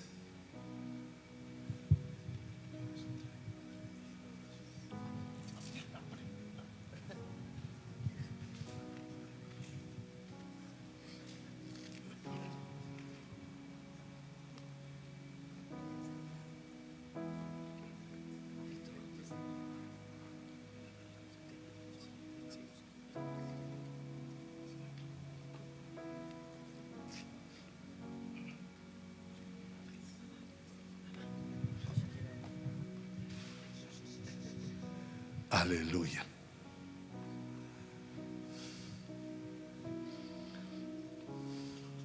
Esto hizo Jesús con sus discípulos y nadie lo entendió.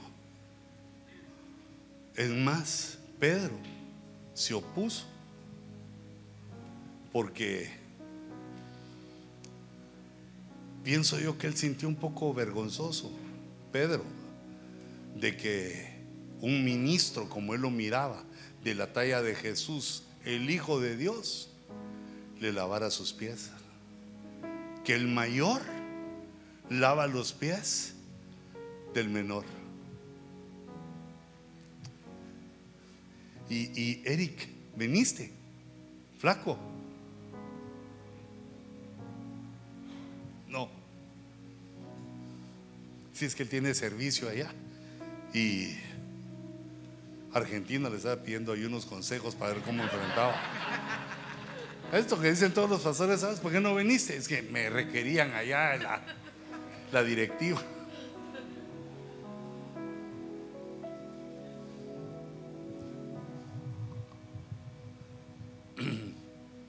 Dice, se me fue, eh, ponete la, ah bueno, ahí estoy.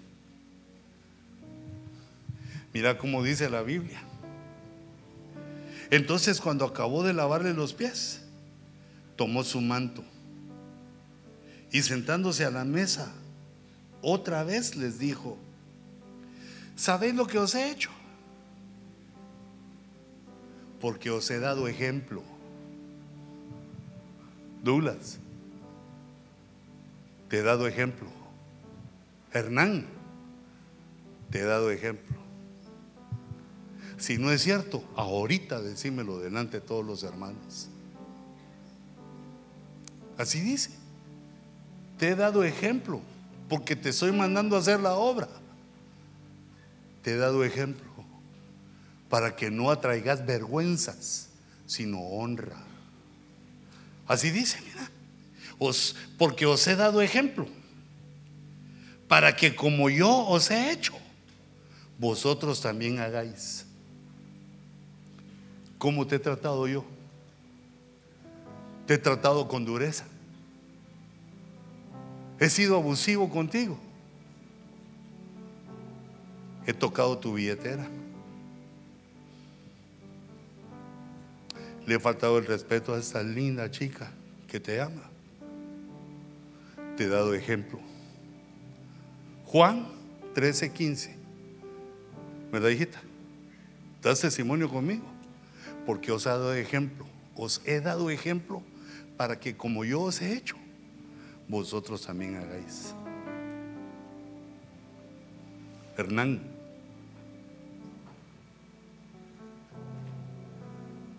Este mi Hernán ya se me estaba fermentando en el discipulado.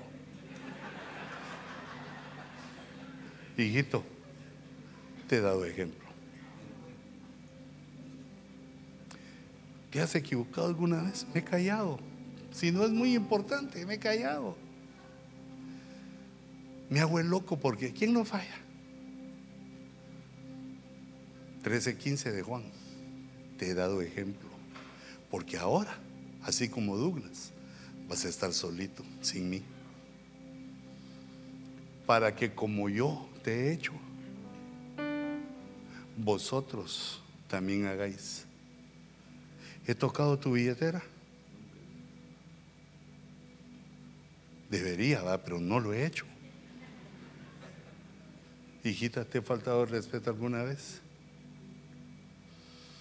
Por favor, como yo te he hecho con vos, te envío allá para que respetes a aquellas lindas criaturas que tienen a su marido allá, aquellos que trabajan, vos sabes cómo se trabaja allá, en medio del frío. Pongan sus piecitos en el trasto. En verdad, en verdad os digo, un siervo no es mayor que su Señor. Cuando uno comienza a ministrar, todavía no es Señor. Hay otros más arriba que nosotros. ¿Comprendes esto? Douglas, mira, vea que es fácil. Mm. Déjenme ver un poquito. Un siervo no es mayor que su Señor. E, eso sabes qué quiere decir. Ubicate. No andes creyendo que porque sos pastor, porque sos, que sos, pastor, un siervo, ya eh, puedes hacer lo que querrás. La cobertura nos indica que hay límites y hay autoridades.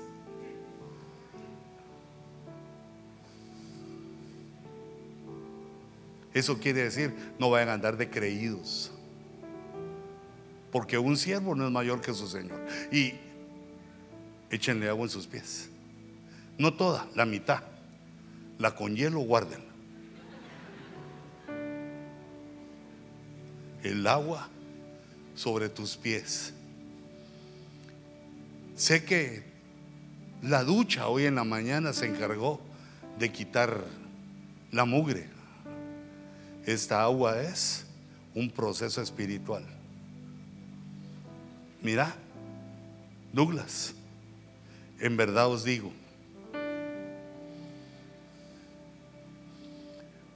ni un enviado es mayor que el que lo envió.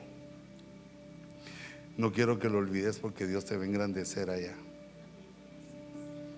Pero recordate que aunque yo sea viejito, sigo siendo tu pastor. Aunque vos llegues a ser grande, mira los ancianos que te bendijeron. Nunca lo olvides. Ma, no, va que no son difíciles las cosas. Porque dice, si sabéis esto, ya lo sabes. Un siervo no es mayor que su Señor y un enviado no es mayor que el que lo envió. Si sabéis esto, seréis felices si lo practicáis echarle el otro poquito de agua.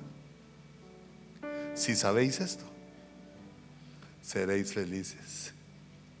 La gente te va a respetar. Ahorita no muchito, te van a honrar, te van a querer. Si sabéis esto, y lo practicáis. Hijitas, ustedes que son las amadas de estos siervos, mira esta promesa. Si sabéis esto, seréis felices si lo practicáis. Juti, ora por las mujeres. Hermanos ancianos, acérquense para orar por los pastores. Yo los estoy enviando a Hernán, a Otungua, en Iowa. Otungua, Otungua. Uno como el Latin People, Otungua. Para que no se parezca a Ottawa, que es en Canadá. Pero hijitos, yo no los mando porque no los quiera. Ni mando a, a los peores para deshacerme de ellos. Sino que les tocó. Y yo los envío con bendición. Si ellos lo hacen correctamente y obedecen, no solo van a recibir la honra de las ovejas que anhelan palabra ya, sino que también ellos me van a honrar a mí y a ustedes, a todos nos van a honrar. Que los pastores que salen de nuestro seno sean hombres que entienden la disciplina, hombres que entienden que no son mayores que nadie, sino que son siervos de Dios. Y ahora bajo la oración de los ancianos de la iglesia, los bendecimos. Levanta tu manita también hacia ellos. Porque primero Dios, el Señor los va a ayudar en sus necesidades. Pero hijitos, no es lo mismo vivir en Iowa que en esas bellas tierras californianas. Hay una diferencia grande. Pero el Señor les conceda toda cosa buena, toda cosa que sea necesaria. Señor, haz vida la palabra, haz vida la palabra que dice, Jehová sostiene a su siervo. Señor, sosténlos en la lejanía. Sosténlos, Señor, en la necesidad. Sosténlos, Señor, en su ministerio. Yo te entrego Otungua como lo hice delante de las ovejas tuyas. Te entrego Otungua.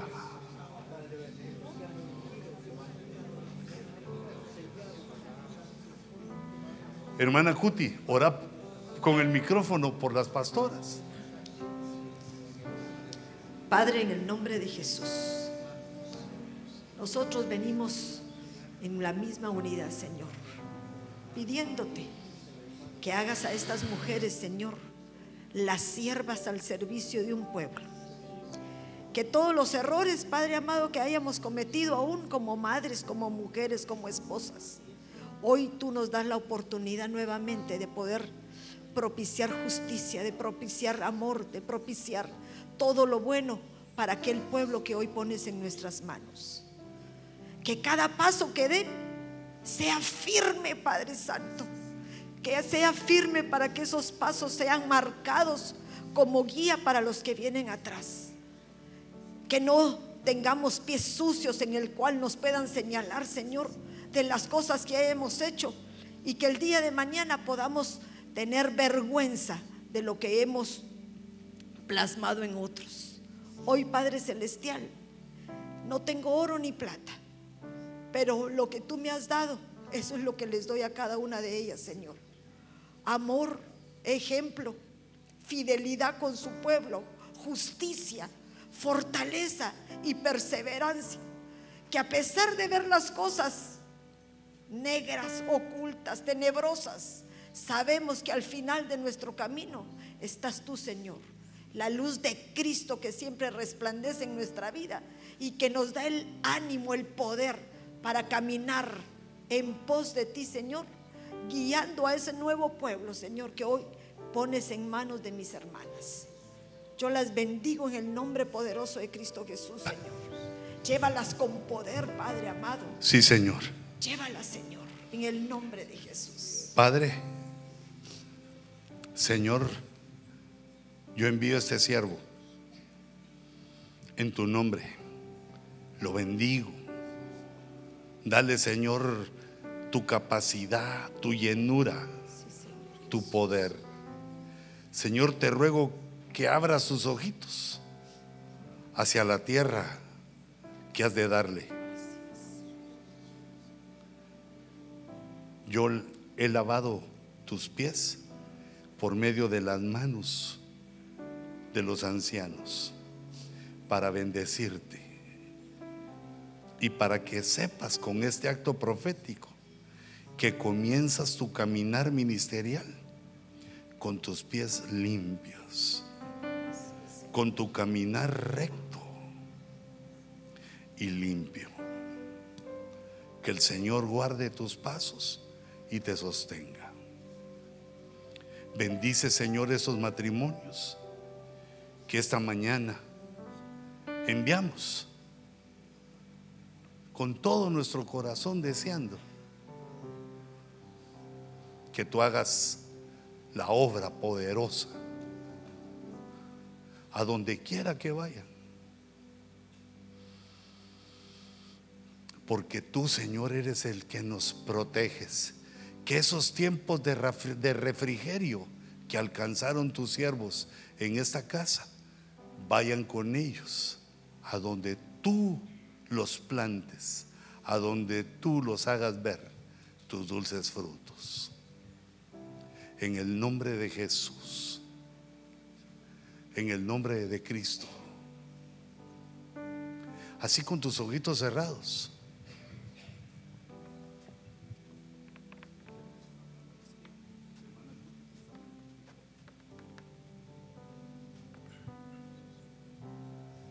Hermanos de la alabanza, pasen por favor.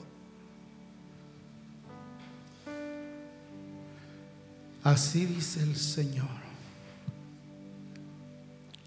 Como piedras en mi monte santo han sido vosotros labrados por mi dedo, por mi mano, por mi amor.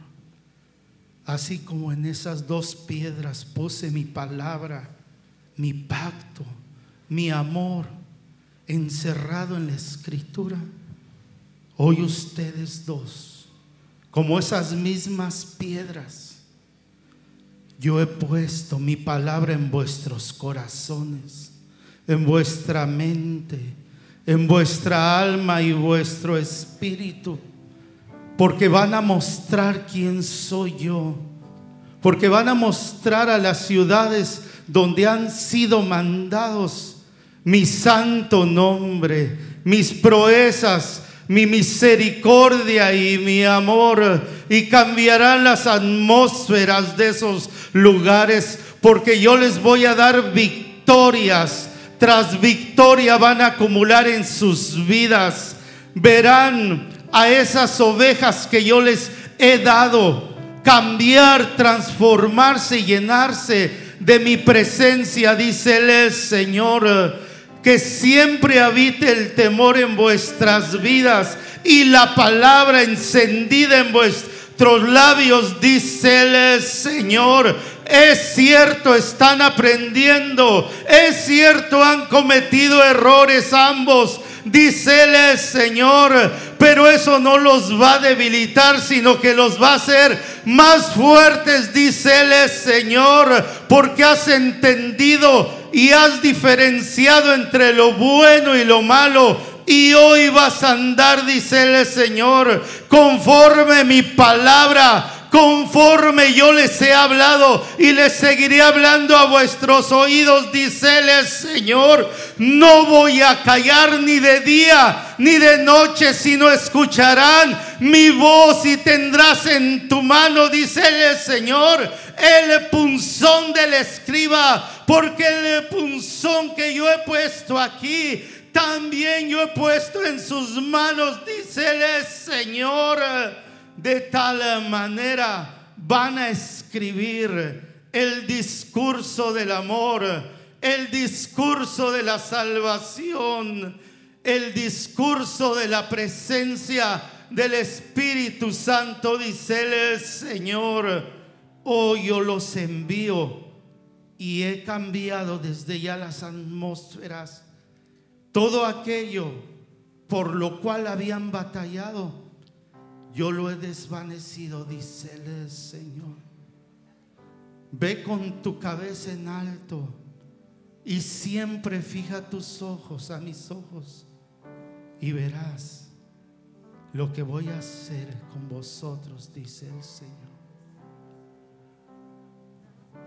Aleluya.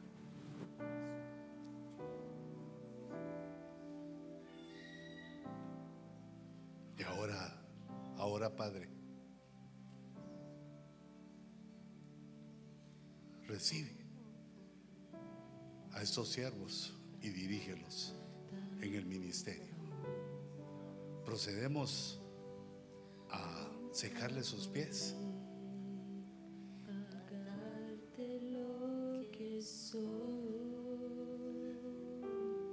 Algunos hermanos solicitaron la extensión de la cobertura. Aquellos que lo deseen, pasen al frente. En ese momento nos ponemos de pie para cantar al Señor y quedar también despedidos. No, no tengas temor. Si quieres recibir la cobertura, pasa.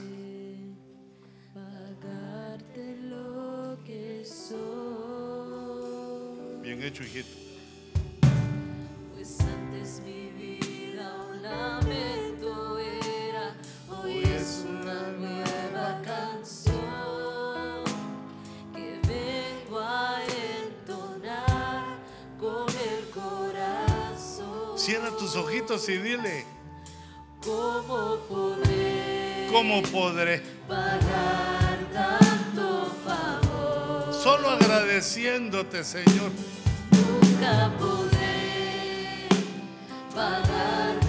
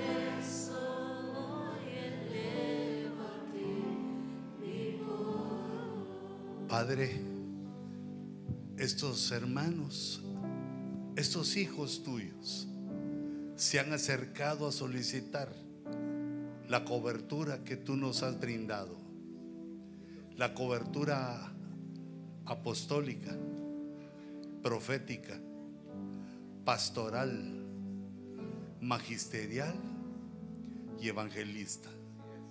Yo extiendo, Señor, ese manto pentagonal sobre estos hijos que has traído a esta casa. Extiendo, Señor, el manto, tu protección, tu bendición. Yo lo extiendo en el nombre de Jesús.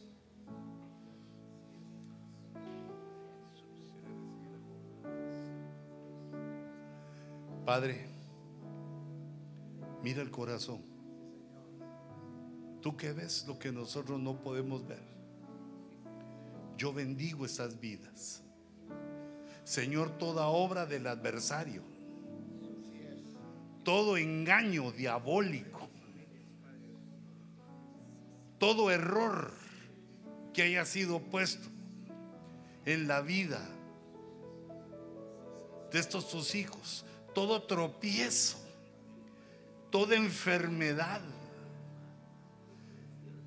en el nombre de Jesús, vengo imponiendo mis manos. En el nombre de Jesús. Y vengo rechazando y reprendiendo toda obra del adversario en sus vidas. Yo expongo la bandera apostólica que nos has dado, Señor para que sepan tus adversarios que estas ovejas están bajo tu cobertura, que los has puesto bajo nuestra protección. Por lo tanto, reprendo toda enfermedad, todo engaño diabólico, todo pensamiento, Señor, que haga tropezar a estas ovejas. Yo lo desautorizo y que la sombra, la protección que tú le has dado al ministerio esté sobre ellos. Bendigo sus familias y Señor, levanto mi corazón junto al de ellos para que tú les concedas las peticiones en medio de sus necesidades. Señor, envía tus ángeles, envía tus espíritus, envía la unción de tu Espíritu Santo sobre ellos y sobre nosotros, para que podamos guardar tus caminos, para que podamos guardar la fe. Yo los bendigo en el nombre de Jesús y emito el decreto que el adversario no tiene parte ni suerte con ustedes, porque han sido puestos bajo la cobertura de esta casa. Así como estamos, Señor, también todos los hermanos. Gracias Señor por tu protección. Gracias Señor por tu amor. Lo creemos y lo recibimos. Démosle una ofrenda de palmas al Señor, como considerando que lo creemos.